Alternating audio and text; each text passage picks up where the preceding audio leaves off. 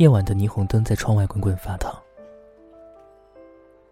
我们会想到很多个在夜晚独自消遣时间的方式：单曲循环一首歌，听一段故事，看一部老电影，或者给自己倒满一整杯酒。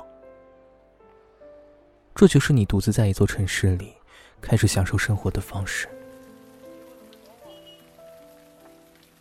你转过身，发现窗外开始下起了小雨。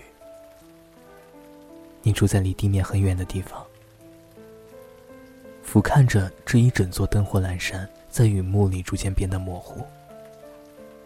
偶尔响起的汽车汽笛，会随着从窗户里吹进的寒冷的风，让身体不禁打了个哆嗦。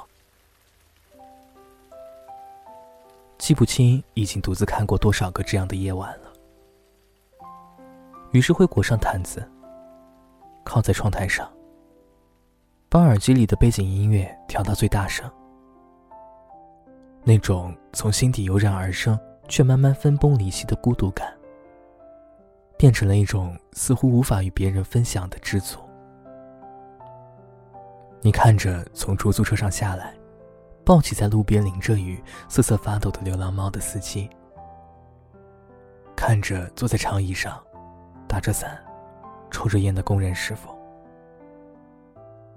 还有小区门口依然开张的烧烤店，老板在深夜汗流浃背的望着街道入了神。那种孤独，像是在漫长的生活里有了一种陪伴。也许我们都在滚烫的日子里背负着自己的生活，然后一边艰难前行，一边熠熠生辉。或者，他们都是在生活中。不断前行的同路人，不知道从什么时候开始，会习惯的收集一些老物件，比如有一盘珍藏了很多很多年的磁带，其实也不是正版，但是里面有一首歌，算得上是听的第一首流行音乐。那首歌的歌词是这样唱的：“青春的上游。”白云飞走，苍狗与海鸥。上学的时候不知道什么意思，到了如今，却觉得这句曾经总是在歌里被自己忽略掉的话，像一把锋利的尖刺，戳中了某个柔软的地方。这些，都能把记忆带回到曾经苍白如纸的岁月里。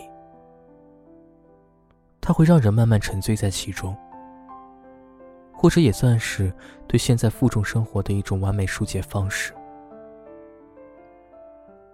可能对我来说，有些痕迹是会给到自己很多生活里的安慰的。